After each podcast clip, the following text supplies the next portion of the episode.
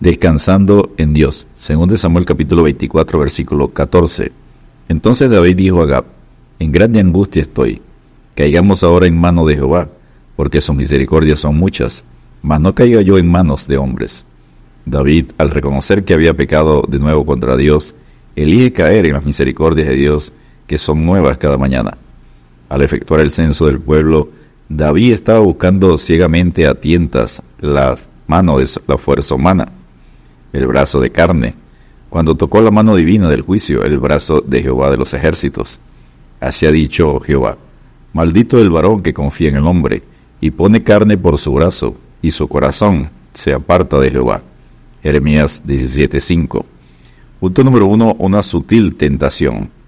E incitó a David contra ellos a que dijese, Ve, haz un censo de Israel y de Judá, según Samuel 24.1. Esta tentación tuvo lugar por medio de Satanás, porque el autor de Crónicas nos dice que Satanás se levantó contra Israel e incitó a David a que hiciese censo de Israel. 1 Crónicas 21.1. Dios no tienta a nadie. Cuando alguno es tentado, no diga que es tentado de parte de Dios, porque Dios no puede ser tentado por el mal, ni él tienta a nadie. Santiago 1.13.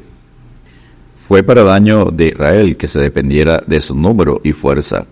Es siempre una sutil treta de Satanás llevarnos a confiar en nuestra propia fuerza, porque sabe muy bien que si lo hace, logrará levantarse contra nosotros. Efesios 6:11. No con la fuerza, los números, ni con el poder, la influencia humana, sino solo con mi espíritu, dice Jehová de los ejércitos. Zacarías 4:6. Podemos con seguridad contar nuestras bendiciones y contar con sus promesas, pero contar con nuestra propia sabiduría y fuerza es apoyarnos en una caña cascada. Punto número 2. Una plena confesión. Después que David hubo censado al pueblo, le pesó en su corazón y dijo David a Jehová, yo he pecado gravemente por haber hecho esto, según de Samuel 24, versículo 10. El excelente informe de Joab de que el Reino Unido de David había 1.300.000 valientes que sacaban espada, según Samuel 24.9, no le dio ningún alivio al corazón del rey, muy consciente de su pecado. ¿De qué servía todo esto si Dios no estaba con él? Todas nuestras virtudes y capacidades intelectuales naturales, por grandes que sean, o por muy ricas y variadas que sean todas nuestras experiencias, de nada sirven en la obra de Dios si está ausente el poder del Espíritu.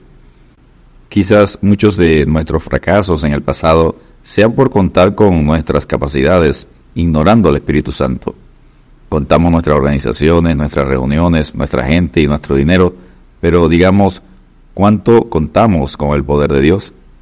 La iglesia de hoy tiene mucho dinero, plata y oro, pero escasea en el poder que tenía Pedro cuando dijo al cojo, no tengo plata ni oro, pero lo que tengo te doy. En el nombre de Jesucristo de Nazaret, levántate y anda. Hechos 3:6. ¿No nos convendría orar con David? Oh Jehová, te ruego que quites el pecado de tu siervo, porque yo he hecho muy neciamente. ¿Por qué? Si confesamos nuestros pecados, Él es fiel y justo para perdonar nuestros pecados y limpiarnos de toda maldad. Si decimos que no hemos pecado, le hacemos a Él mentiroso, y su palabra no está en nosotros. 1 Juan capítulo 1, versículos 9 y 10. Punto número 3. Una terrible oferta. Así ha dicho Jehová, tres cosas te ofrezco, tú escogerás una de ellas, según Samuel 24, versículos 2 y 13.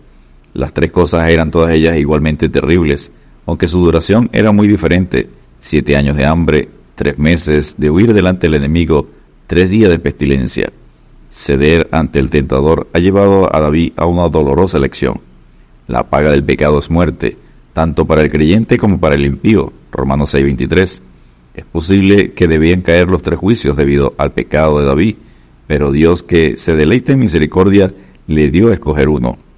Los tres juicios son de los más subjetivos de los frutos de la desobediencia y de la deshonra a Dios, hambre del alma, defecto del alma y enfermedad del alma. Dios no nos promete darnos una lección de cómo va a disciplinarnos por nuestra soberbia e incredulidad, pero cuidémonos de que no haya en ninguno de nosotros un corazón malo, porque nuestro pecado de cierto nos alcanzará. Hebreos 3, versículos 2 y 13. Dios, lávame más y más de mi maldad y límpiame de mi pecado. Salmo 51, verso 2. Y punto número 4, una elección que honraba a Dios. David dijo a Gad, caiga ahora en mano de Jehová, porque sus misericordias son muchas, mas no caiga yo en manos de hombres. 2 Samuel 24, 14. David había pecado contra Dios al decidir hacer el censo del pueblo, colocando la confianza en el poder y la fuerza de su ejército, y no en Dios. David decide honrar a Dios al permitirle escoger en lugar de él. La poderosa mano de Dios estaba levantada para golpear, y el arrepentido rey vio cómo iba a descender con una terrible fuerza, pero miró más allá del brazo que empuñaba la espada, al corazón lleno de gracia de Jehová, y se refugió en su misericordia. Aunque el brazo de Dios sea fuerte para golpear, su amor es fuerte para salvar. La elección que ahora Dios ofrece en gracia es entre vida y muerte, entre retribución y salvación, entre cielo e infierno. Hoy nadie debería decir, en gran angustia estoy, cuando el único camino abierto para escapar de la venganza de Dios contra el pecado es sus misericordias, que son muchas, en Cristo Jesús, que llevó nuestros pecados en su propio cuerpo en el madero.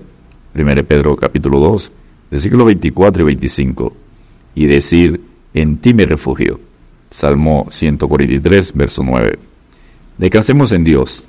Deje el impío su camino y el hombre inicuo sus pensamientos, y vuélvase a Jehová, el cual tendrá de él misericordia, y al Dios nuestro, el cual será amplio en perdonar. Isaías 55, 7. Dios te bendiga y te guarde.